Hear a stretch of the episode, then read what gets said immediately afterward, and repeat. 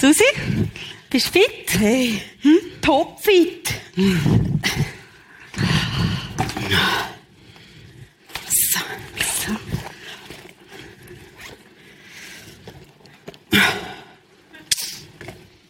Du auch?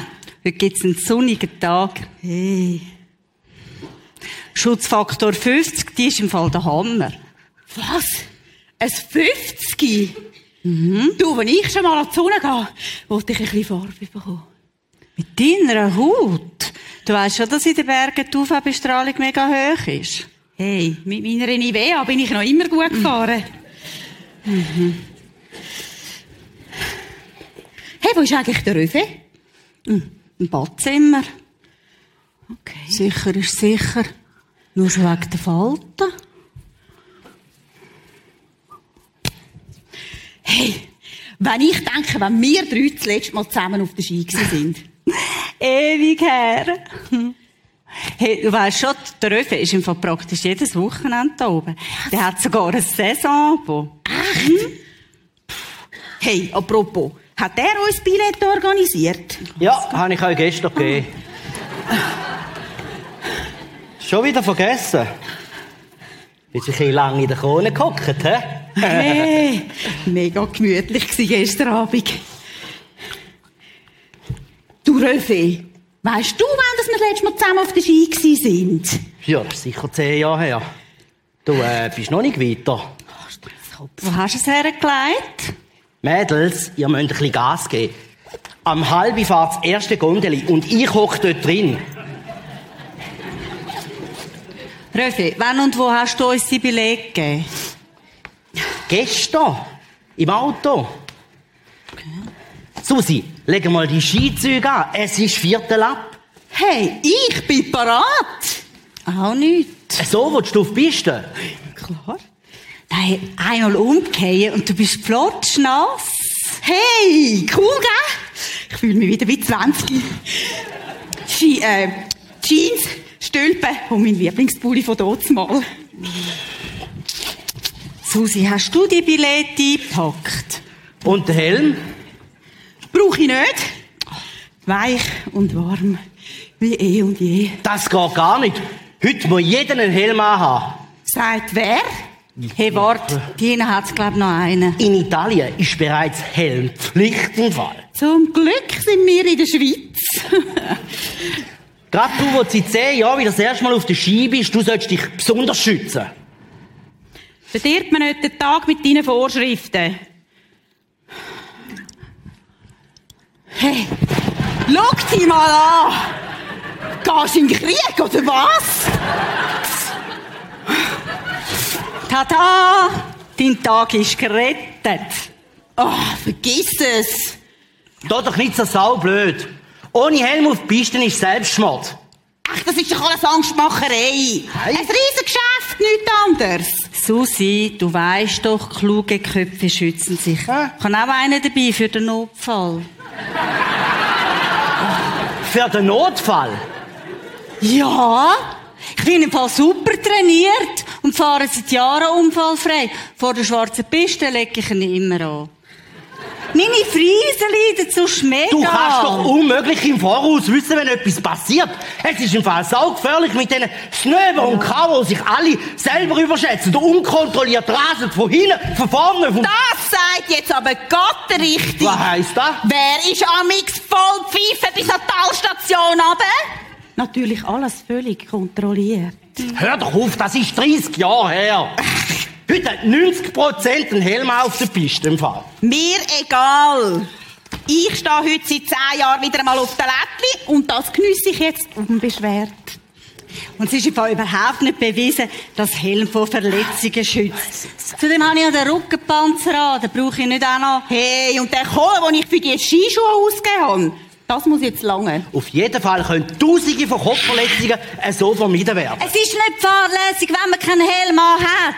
Was sind die Billets? Hey, ja, so Handers.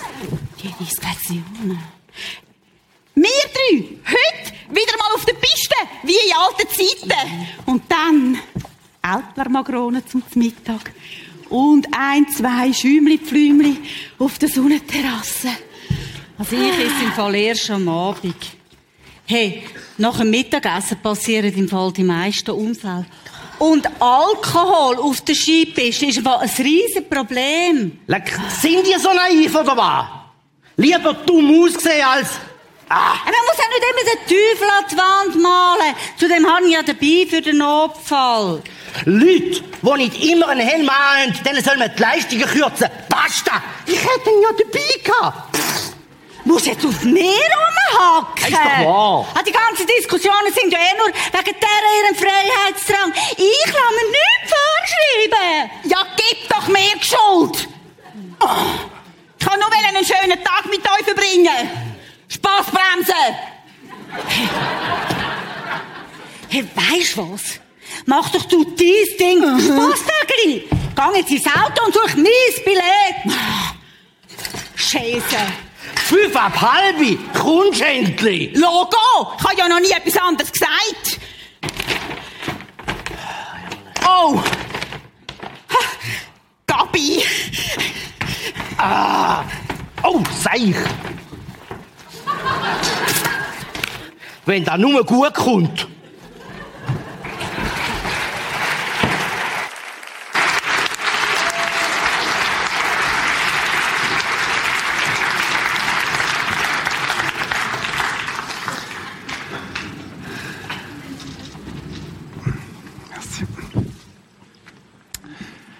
Wenn das nur gut kommt. Die Sache mit dem Helm, ich weiß nicht, wie es dir geht. Als Familienvater bist du natürlich gefordert, oder? Wenn die Kinder noch klein sind, ist es allen klar, dass sie einen Helm haben. Irgendwann merkt es, dass der Vater keinen hat. Und dann heisst es, hey, wenn du keinen hast, habe ich auch keinen an. Man spielt das Ganze durch. Ich weiß nicht, ob dir das bekannt vorkommt. Helmpflicht, Helm ja oder nein. Ich habe eine Zahl mitgebracht und ich möchte euch mal fragen, was ist wohl die Zahl? Was hat es mit dieser Zahl auf sich? Hat jemand eine Ahnung? Genau, so viel Kopfverletzungen gibt es auf der Schweizer Skipiste pro Jahr.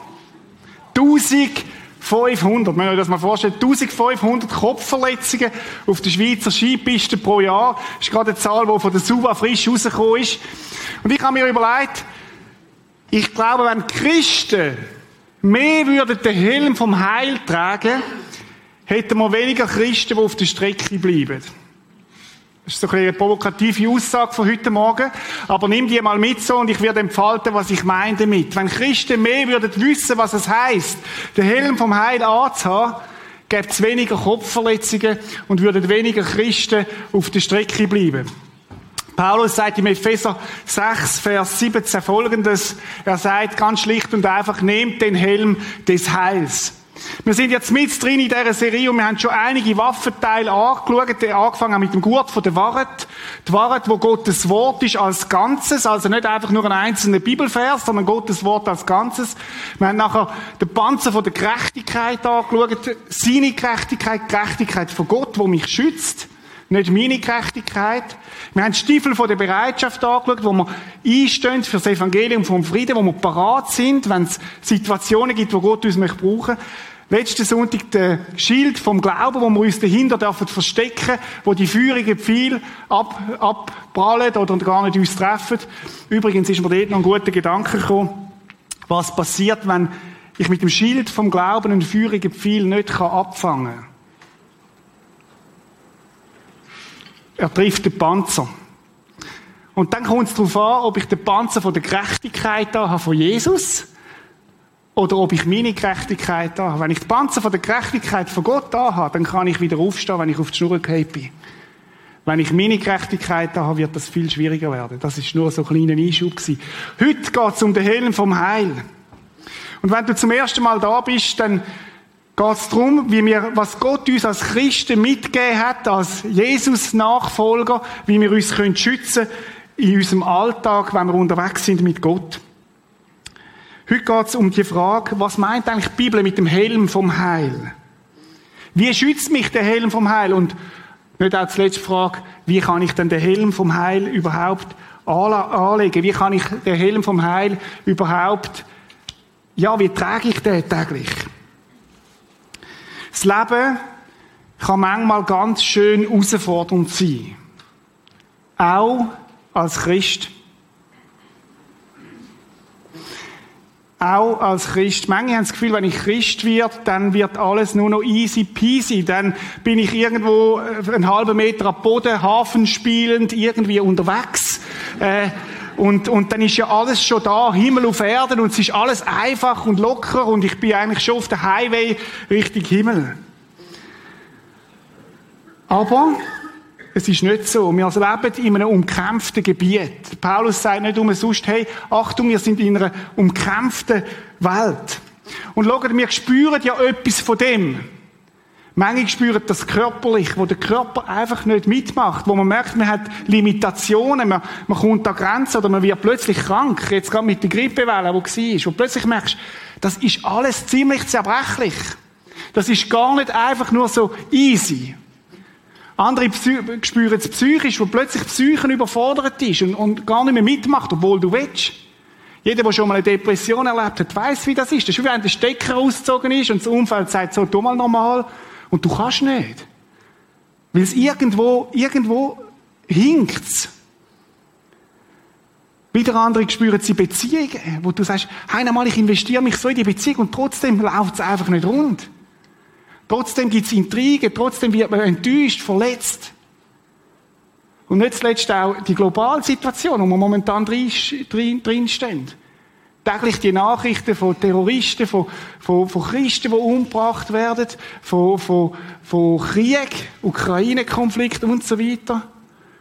Für manche von uns hat auch die ganze Euro-Geschichte gemerkt, hey, da, da kommen plötzlich Sachen in Gang, wo, wo, wo bedrohend sind. Und wir spüren etwas von dem, dass wir nicht einfach in einer Welt sind, wo, wo einfach alles locker und gut vor sich geht. Schaut, ich glaube, wir müssen das wieder neu verstehen, in was für einer Lebensphase, geschichtlich auch historisch, wir drinstehen. Ich möchte es vergleichen mit dem Volk Israel. Das Volk Israel ist unter der Knechtschaft von den Ägyptern. Sie sind, sie sind Sklaven gewesen, sie sind nicht frei gewesen. Bis der Tag gekommen ist von der Befreiung, wo sie den Mose rausgeführt hat aus dieser Sklaverei raus. Und dann haben sie etwas entdeckt von dieser Freiheit. Sie haben etwas gespürt von dieser, von dem, von dieser neuen Lebensenergie, die gekommen ist, auch von dieser, von neuen Perspektive. Und sie haben Freiheit gefunden. Und es hat eine Reise angefangen ins verheißene Land. Aber Achtung, sie sind noch nicht im verheißenen Land gewesen. Sie sind noch nicht dorthin dort gewesen, wo sie eigentlich ihre Bestimmung hingehört hätte. Sie sind, sie sind aufgebrochen, sie sind nicht mehr in Ägypten gewesen, wohlverstanden, nicht mehr unter dieser Sklaverei, aber sie sind auch noch nicht dort gewesen, wo sie hingehört hätten, wo ihre Bestimmung ist. Es war eine beschwerliche Reise durch die Wüste, durch die Trockenheit, hin an den Ort von ihrer Bestimmung. Wenn wir uns mit der Waffenrüstung auseinandersetzen, dann geht es genau darum. Dass Gott sagt, ich gebe dir eine Rüstung für den Weg, von, wo Aufbruch heisst, wo du nicht mehr bist, du bist nicht mehr in dieser Sklaverei, du bist nicht mehr, musst nicht mehr diesen fremden Herren dienen. Aber Achtung, du bist auch noch nicht dort. Menschen, die aufgebrochen sind, weil sie Jesus Christus erlebt haben in ihrem Leben, die sind in einem Zwischenland. Als Christ wirst du ja nicht einfach geboren. Es ist ja nicht so, weil du, wir meinen das manchmal, weil wir da im christlichen Abendland auf die Welt kommen, katholisch oder reformiert oder weiß ich was, ist man ein Christ, sondern ein Christ ist einer, der bewusst das Angebot, das Rettungsangebot von Jesus in Anspruch genommen hat. Und gesagt hat, ich brich, ich brich auf, ich stehe auf, ich gange mit. Und es hat angefangen mit der Befreiung. Eine Befreiung an den Tag, wenn du Jesus nachfolgst, wo du dich magst erinnern, wo du aufgestanden bist und gesagt hast, so, und jetzt gehe ich los. Wo du gesagt hast, Jesus, du sollst mein Herr sein und nicht mehr die Sklaventreiber sollen meine Herren sein. Und schau, es ist etwas, was ich immer wieder beobachte. Jeder von uns bettet irgendetwas an. Wir Menschen sind von Grund auf Arbeiter. Die Frage ist was? Wir können entweder Gott arbeiten oder Götter anbeten. Und Götter können auch einen Namen haben, wie ich selber bin, meine Karriere, meine Frau, mein Partner. Alles kann mir zum Götz werden. Und die Frage ist, was bete ich an? Wem diene ich denn? Wem, wer ist für mich der, wo ich, wo ich hinten reinlaufe? Angefangen hat es mit dieser Befreiung, dass ich verstehe, dass Jesus für mich zum Heil worden ist. Dass Jesus mein Retter ist. Dass Jesus der ist, der mich befreit hat von dieser Knechtschaft, müssen der Sünde zu dienen. Redet die Bibel davon. Und dass ich aufgebrochen bin aus Ägypten raus. Und das ist meine erste Frage. Bist du aufgebrochen? Welchen Götter dienst du? Oder hast du den Gott erkannt, der einzig und allein würdig ist, anzubeten zu werden? Ist es ein historischer Tag in deinem Leben, wo du gesagt hast, es gibt den Tag, wo ich aufgebrochen bin, um Jesus nachzufolgen? Und dann hast du dich aufgemacht auf die Reise. Aber Achtung, Leute, wir sind noch nicht im verheißenen Land. Für das Volk Israel hat das geheißen, Gott ist bei uns, Gott führt uns. Er hat die Nacht durch die Fürsäule und am Tag durch die Wolkensäule extrem nah ist er mit dem Volk zusammen gewesen. Er hat sie versorgt. Täglich haben sie Wunder erlebt, wie Gott in der Wüste versorgt hat. Aber sie sind noch nicht am Ziel. Und das ist für mich ein erster und ganz wichtiger Punkt, dass wir uns das bewusst machen. Wenn wir aufgebrochen sind mit Jesus, wenn wir das Heil von Jesus in Anspruch genommen haben, wenn wir verstanden haben, dass Jesus mich liebt, dass er mir vergibt, persönlich, dass ich aufgebrochen bin aus dem Ägypten, aus dieser Sklaverei, dass ich noch nicht am Ziel bin. Wir sind noch in dem Zwischenland. Wir sind noch in dieser Zwischenzeit. Man könnte auch sagen, in dieser Jetztzeit. René Christen hat das mal im Abenteuer Gebet gesagt. Warum nicht alle Gebete erhört werden? Weil wir noch nicht am Ziel sind. Wir sind noch in dieser Zwischenzeit. Und schaut, ich habe manchmal das Gefühl, dass wir Christen im, im Westen ein Problem haben damit. Weil unsere Kultur, unsere Zeit, wo wir drin leben, die sagt nämlich eins, du musst alles haben und du musst es jetzt haben. Warten ist kein gutes Ding in unserer Zeit, wo wir drin leben. Wir sind eine Instandgesellschaft. Und wenn du keine Perspektive hast für eine Zukunft, dann ist es notgedrungen so, dass du alles musst jetzt haben in dem Leben. Und das haben wir alles unternommen bei uns, damit wir länger leben können. Die ganze, ganze Industrie lebt von dem. Die ganze Pharmazeutik lebt von dem, die Kosmetikindustrie Industrie lebt von dem. Dass wir jung bleiben, dass wir frisch bleiben. Wieso? Weil wir spüren, unser Leben hat ein Ende. Und auf der anderen Seite machen wir uns so wichtig, dass wir unserem Leben selber das Ende setzen Ganze Exit-Thematik. Und wenn du keine Perspektive hast, wo über den Tod ausgeht, dann musst du alles jetzt haben. Und das ist das in dieser Zeit, wo wir drin leben, in dieser Jetztzeit. Ich muss alles jetzt haben. Und ich glaube, dass auch wir Christen mit dem Virus infiziert sind, dass wir keine oft Perspektive vergessen, wo über den Tod ausgeht. Wo wir sagen, wir müssen alles jetzt haben. Und es gibt ganze Theologien, die sagen, jetzt ist Reich Gottes schon voll da. Ich sage, das Reich Gottes hat angefangen, es ist angebrochen, aber wir sind noch nicht am Ziel. Wir erleben Gott schon. Wir erleben ihn, wie er, wie er eingreift, wie er uns führt. Wir erleben ihn in der Wüste, wie er uns versorgt. Auf spektakuläre Art und Weise. Aber wir sind noch nicht am Ziel. Und wenn du das nicht dir bewusst machst, dass wir in, einer, in einem Zwischenland leben, dann wirst du nicht geschützt sein für das, was kommt. Schaut, wir haben von Gott alles bekommen, was wir brauchen, um ans Ziel zu kommen. Alles. Gott hat uns versorgt mit allem. Und wir dürfen das in Anspruch nehmen. Aber wir sind noch nicht am Ziel. Das Ziel wird noch kommen. Und das Ziel heißt, es wird keine Tränen und kein Schmerz mehr geben. Das Ziel heißt, es wird Harmonie sein, es wird Friede sein, es wird Freude sein, es wird keine körperliche Leiden mehr geben, es wird keine psychische Leiden mehr geben, es wird, es wird kein Krieg mehr geben, es wird kein Streit mehr geben. Das ist das Ziel. Und Gott hat uns versprochen, dass er uns dorthin führt. Ich komme nachher noch drauf. Aber wir sind noch nicht, wir sind noch nicht am Ziel. Beim Volk Israel hat das geheißen Wüste. Zwischenland. Und Wüste heisst, kann heißen Hunger und Durst haben. Wüste kann heißen, es gibt heiße Tage und eiskalte Nacht. Wüste kann heißen Einsamkeit. Wüste, Wüste kann heißen Fata Morganas. Wüste kann heißen, man wünscht sich etwas, aber es ist noch nicht da. Das ist Wüste. Wüste kann aber auch heißen, gerade in dieser Einsamkeit erlebe ich Gott auf eine fantastische, wunderbare Art. In dieser Enge erlebe ich Gott, wie er mich trotzdem versorgt. In dieser Enge erlebe ich, wie er mich schützt vor Schlangen und Leuen. Das ist auch Wüste. Und ich glaube, es ist extrem wichtig, dass wir als Christen lernen, in welcher Zeit leben wir eigentlich. Wüste steht auch für Anfechtungen, für Zweifel, für Gefahr vom Aufgeben. Kennst du so Wüstenzeiten? Vielleicht bist du gerade heute Morgen in so einem Zwischenland, in so einer Wüstenzeit. Dann möchte ich dir sagen, du bist genau am richtigen Ort. Weil manchmal passiert das, wenn man selber in so einer Zeit hinein ist, dann denkt man, ich bin eine absolute Ausnahme. Ich mache etwas falsch, weil bei den anderen Christen geht ja immer alles auf. Und es treibt einem so ein bisschen in die Isolation. Das ist auch wüste Zeit.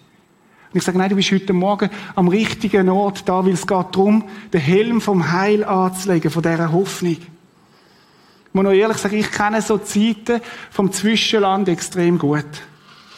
Es können Zeiten sein von der Resignation. Resignation heißt resignare latinisch, die Unterschrift zurückziehen. Wo du näher dran bist und sagst, bringt's denn das alles? Es können körperliche Leiden sein, Grenzen von deiner Psyche. Sachen, die nicht aufgehen, Zweifel vielleicht auch. Stimmt das alles? Hat Gott mich vergessen? Und Nahrung lange genau für einen Tag. Das ist auch Wüste. Wo du merkst, es lange nicht für morgen und übermorgen, es lange nur für heute. Die Ration ist knapp, aber sie langt. Wüste ist auch der Moment, wo die Anfechtung heisst, ist das nicht alles ein Fata Morgana? Ist es nicht eine Täuschung? Wüste ist die Zeit von Angriff, von Kämpfen. Und genau von dem redet ja der Paulus im Epheser 6. Hey Leute, ihr kämpft nicht mit Fleisch und Blut, sondern ihr seid in einem gekämpften Land. Leute, die brüllen, die euch Angst machen. Schlangen, die zischen, die wollen beißen. Feurige Pfeile, die zu fliegen kommen. Finden, die sich aufmachen. Und genau von dem Zwischenland redet Paulus, wenn er sagt, wenn er redet, wo wir drinstehen. Schaut, beim Helm vom Heil geht es um eines der sensibelsten Teile überhaupt. Es geht um unseren Kopf. Steuerungszentrum von unserem Körper. Dort, wo unsere Gedanken sind, dort, wo, wo, wo, wo, wo unser Denken ist. Und Gedanken in unserem Leben haben eine extreme Macht, positiv oder negativ, das ist aber ein Schlachtfeld. Und die Frage ist, sind unsere Gedanken geschützt? Oder sind sie einfach offen? Kann einfach jeder reinkommen und reinpfuschen dort? Was du denkst, wirst du fühlen, wirst du tun. In unseren Gedanken spielt sich ab, ob wir Hoffnung haben oder nicht. Ich möchte Hoffnung mal so definieren. Hoffnung ist der feste Glaube, dass es gut kommt. Dass das letzte Wort noch nicht gerettet ist. Und schau, wenn der Kopf getroffen wird, wenn unsere Gedanken nicht mehr klar sind, dann sind wir höchst gefährdet, dass wir in dem Zwischenland auch aufgeben.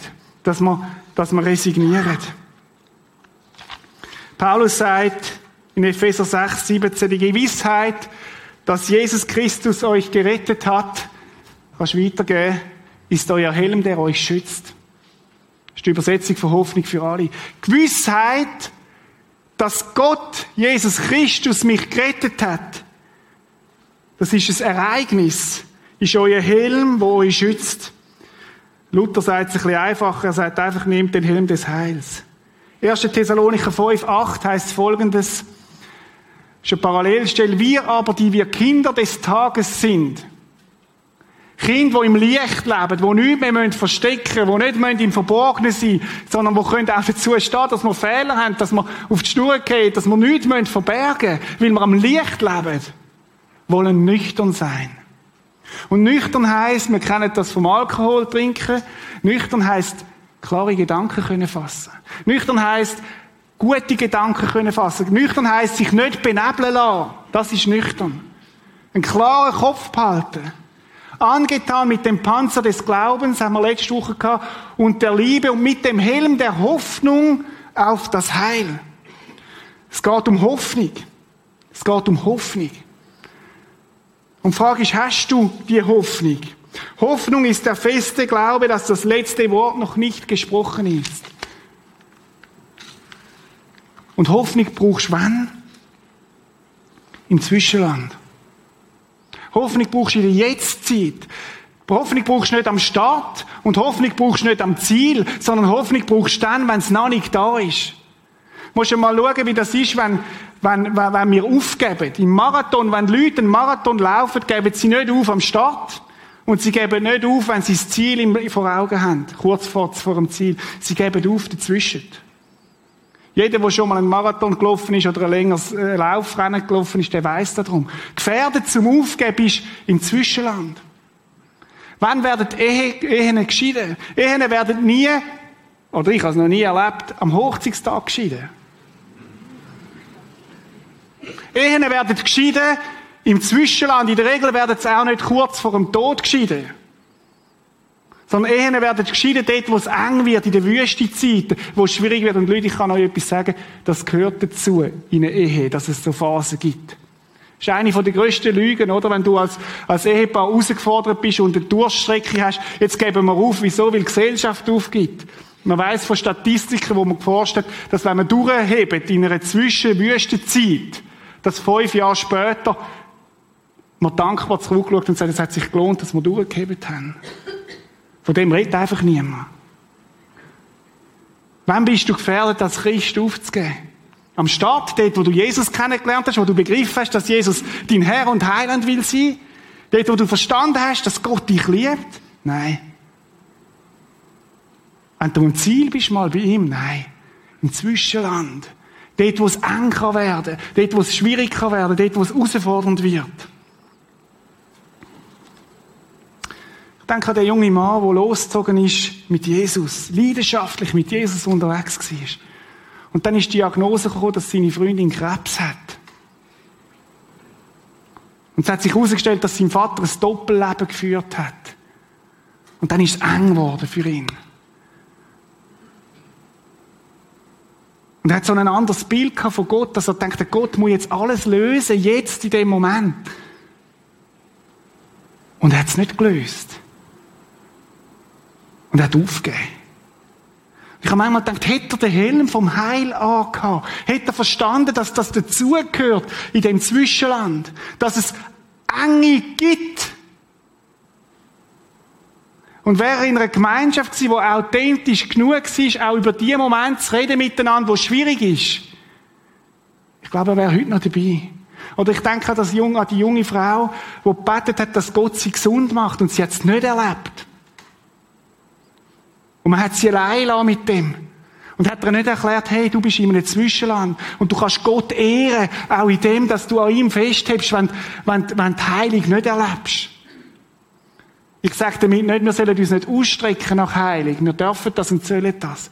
Aber ihr versteht, was ich meine, wo so Zwischenphasen kommen können Wo Gott vielleicht auch manchmal etwas noch nicht zulässt, weil er sagt, ich möchte, dass du mir trotzdem vertraust.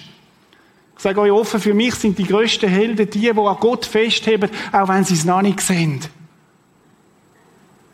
Und es gibt viele von denen auch da. Vielleicht bist du müde geworden auf deiner Wanderung in der Wüste.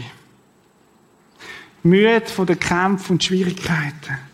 Vielleicht bist du erschöpft heute Morgen da, hoffnungslos, und du fragst dich, wie wird alles kommen? Ich möchte dir sagen, du bist heute Morgen genau am richtigen Ort. Es ist kein Zufall, dass du heute Morgen da bist. Weil Gott dir möchte sagen, hey, ich habe dich nicht vergessen. Du bist unterwegs mit mir Richtung Ziel und ich habe dich nicht vergessen, sondern ich rüste dich aus für das Zwischenland. Darum habe ich es doch aufschreiben lassen. Darum habe ich dir die Waffenrüstung gegeben. Weil du wirst eines Tages ans Ziel kommen.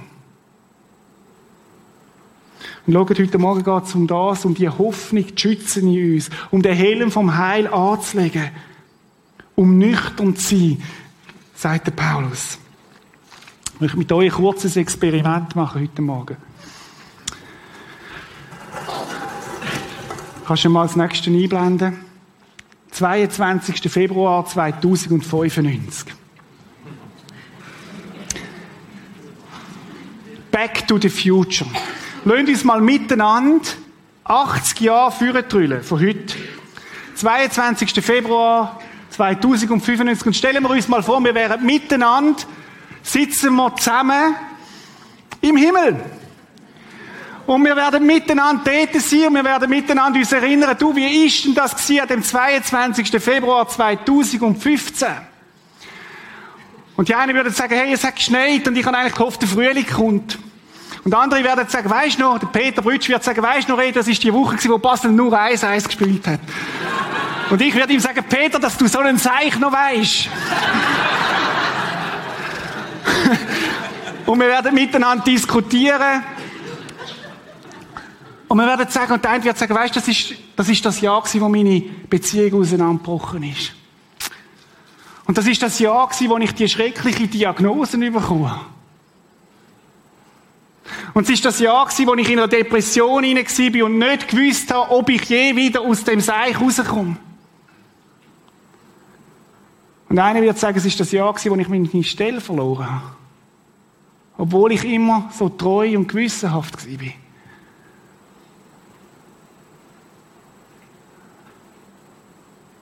Und jemand wird vielleicht sagen, es ist das Jahr, wo mein Mann gestorben ist. Gell, Schatz? Schön sind wir zusammen da.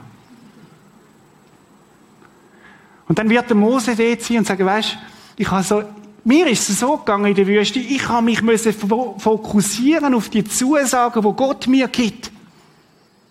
Anders wären wir nie durchgekommen.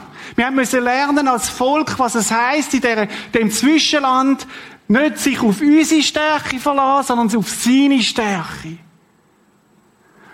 Und dann wird der Paulus das jetzt Retter, gell? Zum Glück haben wir diese Serie gemacht über die Waffenrüstung. Ich, mir ist das urwichtig gewesen, dass ihr das lernt. Mir ist das urwichtig gewesen, dass ihr nicht einfach kopflos und schutzlos durch die Zeit geht. Ich sage, ja, danke, Pauli. Cool. Cool, cool, hast du das aufgeschrieben. Und dann müsst ihr euch vorstellen, dann sitzt die da Schöneberger da. Und dann sitzt der Giorgio Attinger da. Und Emanuel Lehmann und Martha Lehmann und Hannah Rohner und alle, die uns vorausgegangen sind. Und wir werden miteinander eine riesen Party haben. Einfach nur staunen und Freude haben. Und wir werden sagen, weißt du was? Die 80 Jahre, was ist das schon gewesen? All das Leiden ist ein Dreck dagegen über die Herrlichkeit, die wir jetzt haben da miteinander. Ich bin kein Tänzer, aber ich glaube, in diesem Moment werde ich tanzen vor Gott. Und ich werde mich vermutlich auch nicht genieren, äh, weil es ja das gar nicht mehr gibt, die Scham. Wir werden zurückschauen und werden sagen, all das, die Schwierigkeiten, wo wir jetzt drinstehen und die wir stehen drin, da schlägt keine Kuh weg, die werden nicht mehr relevant sein. Haben wir die Perspektive noch? Oder leben wir nur noch eingenommen von dem Zeitgeist, der sagt, jetzt, da und alles? Gott schreibt in seinem Wort schwarz auf weiß und sagt, hey, das Beste kommt noch. Das Beste kommt noch. Ja, Reto, aber hallo, wir leben jetzt. Wir sind noch nicht dort, wir sind noch auf dieser Reise. Aber ich glaube, es ist extrem wichtig, dass wir uns das bewusst machen, was noch kommt. Der Paulus sagt es so mit seinen Worten. Er hat viel über das geschrieben. Kannst du das mal einblenden? Wir leben im Zwischenland zwischen Nüme und Nanig. Und der Paulus sagt im 1. Korinther 15, sagt er so, hätte ich mich wohl in Ephesus in Lebensgefahr begeben. Er hat gesagt, ich kann ein Leben leben, wo mutig ist, wo, wo, wo, wo nicht alles nur da ist, weil ich eine andere Perspektive, Perspektive habe, wenn ich nicht an die Auferstehung glauben würde. Und er geht weiter und sagt, kannst du weitermachen? Wenn die Toten nicht auferstehen, dann haben alle Recht, die sagen, lasst uns essen und trinken, dann morgen sind wir tot. Das ist das, was die Welt uns sagt. Ich muss den besten Wein heute haben. Ich muss alles jetzt haben. Paulus sagt, nein, es gibt eine Perspektive, wo viel weitergeht. Paulus sagt, was mir hilft, ist die Hoffnung auf das, was kommt. Wenn das nicht so wäre, dann lasst uns essen und trinken, dann morgen sind wir tot. Möchte ich fragen, bist du dir das bewusst? Bist du dir das bewusst? Lebst du mit dieser Hoffnung? Und wisst ihr, wenn wir die Perspektive haben, dann verschieben sich möglicherweise auch Prioritäten in unserem Leben. Dann kann ich losgelöst, frei leben. Weil ich sage, es geht um viel mehr als nur um die nächsten 20, 30 Jahre. Schau mal, es gibt drei Zeitformen. Erstens ist die Vergangenheit. Unsere Vergangenheit, Gott hat meine Vergangenheit geregelt. Kannst du das nächste einblenden? Gott hat meine Vergangenheit geregelt. Das ist zahlt. Gott hat zahlt. Wir leben in der Gegenwart. Ich darf aus seiner Kraft leben. Sein Heiliger Geist ist mir gegeben, dass ich in dem Zwischenland darf leben. 2. Korinther 5, 5 heißt, darauf hat uns Gott vorbereitet, indem er uns als sicheres Pfand dafür schon jetzt seinen Geist gegeben hat. Das ist ein Pfand. Ein Pfand heißt, das Beste kommt noch. Kennen wir heute nicht mehr, aber weißt du, was ein Voucher ist? Oder du buchst ein Hotel irgendwo und du kommst einen Voucher über wo heißt, für dich hat es einen Platz dort reserviert. Und du brauchst nur noch den Voucher, manche haben ihn auf dem Handy. Der Voucher von Gott soll in deinem Herzen Gottes Geist. Wo sagt, hey, ich habe einen Platz vorbereitet, das Beste kommt noch. Und Zukunft. Das ist die dritte, nicht. Nichts kann mich von ihm trennen, das ist Zukunft. Nichts kann mich von ihm trennen. Römer 8, 18. Ich bin ganz sicher, dass alles, was wir zurzeit erleiden, achte mal auf das Wort alles. Und da kannst du jetzt deine Schwierigkeiten einsetzen. Alles, was wir zurzeit erleiden, nichts ist, nichts ist, nichts ist, verglichen mit der Herrlichkeit, die Gott uns einmal schenken möchte. Paulus sagt nicht, es hat kein Leiden auf dieser Zwischenzeit, das sagt er nie. Aber er sagt, es ist nichts im Vergleich mit dem, was noch kommt. Weißt du was? Du bist nicht für diese Welt geschaffen. Du bist nicht für diese Welt geschaffen. Gott hat dich geschaffen für eine Ewigkeit bei ihm. Und manchmal leiden wir an dem, dass wir noch in dieser Welt sind. Gott hat dich für das geschaffen, was wir kommen. Und schaut, beim Helm vom Heil geht es genau darum, dass wir die Zuversicht, die Hoffnung anlegen. Dass wir sie in Anspruch nehmen. Dass wir von dem her leben.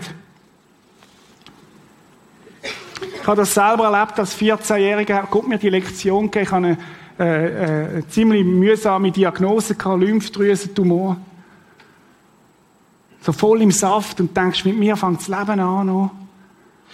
Und dann habe ich mich das erste Mal auseinandersetzen, was heißt, wenn mein Leben endlich ist.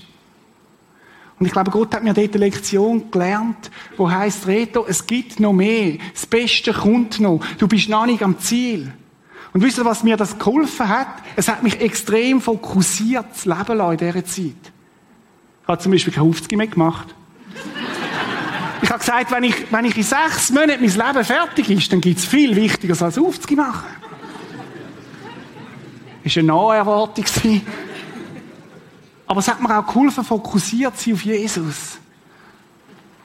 Es hat mich auch geschärft, wem will ich alles noch von Jesus erzählen? Wer muss das alles noch wissen, wenn das nicht alles ist? Ein zweiter Punkt ist, wie komme ich Gewissheit über im Glauben? Wie kommst du Gewissheit über? Wie kann ich den Helm anlegen? Und ich möchte dazu einen Satz sagen. Heilsgewissheit gibt es nur beim Heiland. Heilsgewissheit gibt's nur beim Heiland. Es ist Gewissheit, dass du zu ihm gehörst. Apostelgeschichte 4,21 heißt Jesus Christus und sonst niemand kann die Rettung, Heil bringen. Auf der ganzen Welt hat Gott keinen anderen Namen bekannt gemacht, durch den wir gerettet werden können. Hast du die Heilsgewissheit? Weißt du, wo du deine Ewigkeit verbringen wirst? Oder ist es etwas, wo du unsicher bist? Gewissheit gibt's nur bei ihm. Das kann man wissen. Schau, wenn du heute Morgen da sitzt und sagst, ich, wenn ich heute rausgehe und würde sterben, ich weiß nicht, wo ich meine Ewigkeit würde verbringen, dann hast du keine Heilsgewissheit. Und dann möchte ich dich heute Morgen einladen, den Helm vom Heil anzulegen und Jesus Christus ein für alle Mal dein Leben zu übergeben. Weil sonst wird Satan dich permanent an dem Punkt treffen. Du wirst permanent ein unsicheres Leben führen. Gehöre ich zu Gott? Gehöre ich nicht zu Gott? Nimmt er mich an? Nimmt er mich nicht an? Ich bin immer mal wieder erstaunt, wie wenig Christen oder wie viele Christen es gibt, die keine Heilsgewissheit haben. Woher kommt denn das? Woher kommt das, dass ich mir nicht sicher bin, ob ich zu Jesus gehöre oder nicht? Das kommt erstens davon, wenn deine Heilsgewissheit auf deiner Leistung beruht. Wenn du das Gefühl hast, du bist gerettet, weil du heute einen guten Tag hast, weil du gehorsam bist, weil du alles richtig gemacht hast und am nächsten Tag nicht, dann bist du wie ein Blatt im Wind. Weil deine Gewissheit auf deiner Leistung beruht, deiner Gerechtigkeit, anstatt seiner. Eine andere Ebene, die ich immer wieder feststelle, ist, dass Menschen das Gefühl haben, sie sagen Christen, wenn sie irgendwie auf dem Papier dazugehören. Oder wenn sie in die Kirche gehen. Aber Leute, das Kalb, das in einer Garage auf die Welt kommt, ist noch kein Auto. Und das musst du bewusst sein. Nur weil du da in der Kirche bist, heisst das noch lange nichts über deine Beziehung zu Jesus.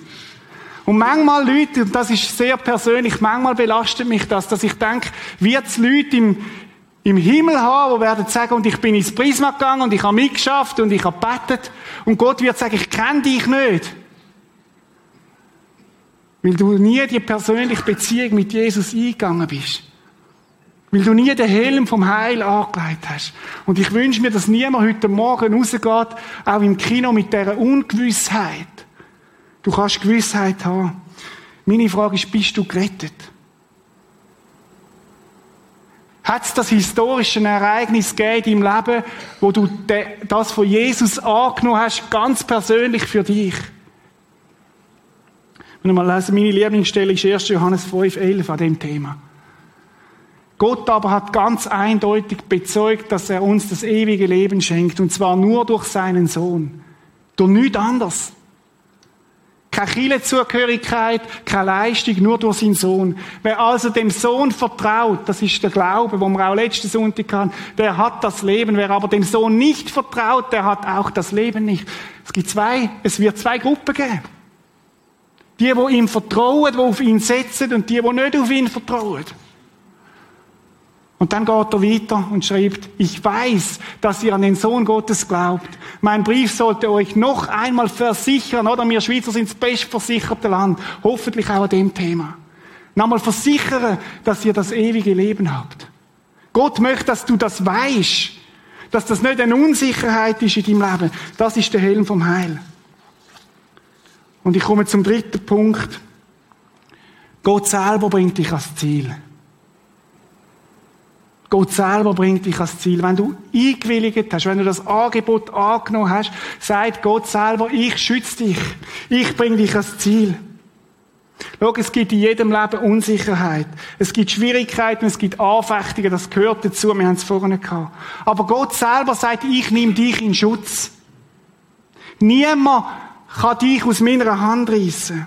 Johannes 10, 28 sagt Gott genau das. Ihnen gebe ich das ewige Leben und sie werden niemals umkommen. Niemand kann sie aus meiner Hand reißen. Das ist die Zusage, wo Gott dir gibt heute Morgen. Ich finde das gewaltig. Niemand kann mich aus seiner Hand reißen. Klammern auf, du selber kannst aus seiner Hand davonlaufen. Die Option gibt, weil Gott, gibt's, weil Gott dir den freien Willen gegeben hat.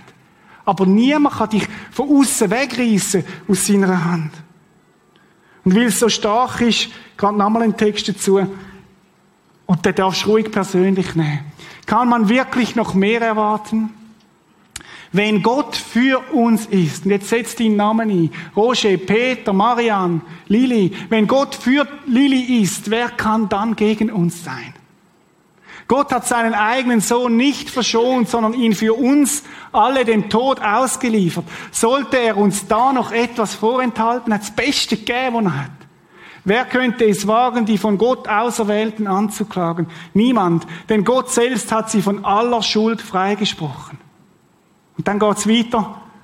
Wer wollte es wagen, sie zu verurteilen? Anklage. Wer? Wer hat das Recht, das zu tun? Keiner. Denn Christus ist für sie gestorben, ja noch mehr. Er ist vom Tod auferweckt worden und hat seinen Platz an Gottes rechter Seite eingenommen. Dort tritt er jetzt vor Gott für uns ein. Und dann fasst er zusammen. Wer, was also könnte uns von Christus und seiner Liebe trennen? Leiden? Leiden, wo du vielleicht heute drin bist? Angst? Angstattacken? Vielleicht und Angst vielleicht, Verfolgung, Schwierigkeiten, Hunger, Armut, Gefahr oder gewaltsamer Tod. Und er geht weiter. Man geht wirklich mit uns, mit uns um, wie es schon in der Heiligen Schrift beschrieben wird. Weil wir zu dir hergehören, werden wir überall verfolgt und getötet. Wie Schafe werden wir geschlachtet. Ich denke an die Ereignisse, die letzte Woche passiert sind. Die 21 koptischen Christen. Leute, wir leben voll in dieser kirchengeschichtlichen Zeit. Man kann es sogar noch auf YouTube schauen. Aber dennoch, mitten im Leid triumphieren wir über alles durch die Verbindung mit Christus, der uns so geliebt hat. Dann geht's weiter. Denn ich bin ganz sicher, weder Tod noch Leben, weder Engel noch Dämonen, weder Gegenwärtiges noch Zukünftiges, noch irgendwelche Gewalten, weder Hohes noch Tiefes oder sonst irgendetwas können uns von der Liebe Gottes trennen, die er uns in Jesus Christus, unserem Herrn, schenkt. Leute, ist das nicht balsam für unsere Seele? Ist das nicht eine wunderbare Zusage, wo Gott macht und sagt, die gilt dir? Fazit ist, Gott bringt dich ans Ziel. Gott selber sagt, ich bringe dich ans Ziel. Meine Frage ist, hast du den Helm vom Heil an? Oder machst du es so wie die Skifahrer, die sagen, für den Notfall kann ich ja dann anlegen? Meistens ist der Notfall schon zu spät, wenn du schon getroffen bist. Wo gilt es heute Morgen, den Helm das erste Mal in deinem Leben bewusst anzulegen und zu sagen, ich nehme den Helm vom Heil für mich. Wo gilt es, den Helm neu führen zu nehmen und zu sagen, ich verlasse mich auf deine Hoffnung. Ich fasse zusammen. Wir befinden uns nicht mehr, oder wir befinden uns im Nicht mehr, aber noch nicht, wir sind im Zwischenland. Heil gibt es nur beim Heiland, bei Jesus Christus. Und wenn du das Heil angenommen hast, verspricht Gott selber, dass er dich ans Ziel bringt. Ich möchte eine Zeit haben von der Stille, wo du selber von Jesus bist. Und ich möchte dir die Frage mitgeben, trägst du den Helm vom Heil? Hast du die Gewissheit in deinem Leben? Und wenn du sie nicht hast, dann fordere ich dich im Namen Jesus auf, heute Morgen den Helm vom Heil für dich in Anspruch zu nehmen. Nehmen wir uns Zeit, wo wir einfach so von Jesus sind.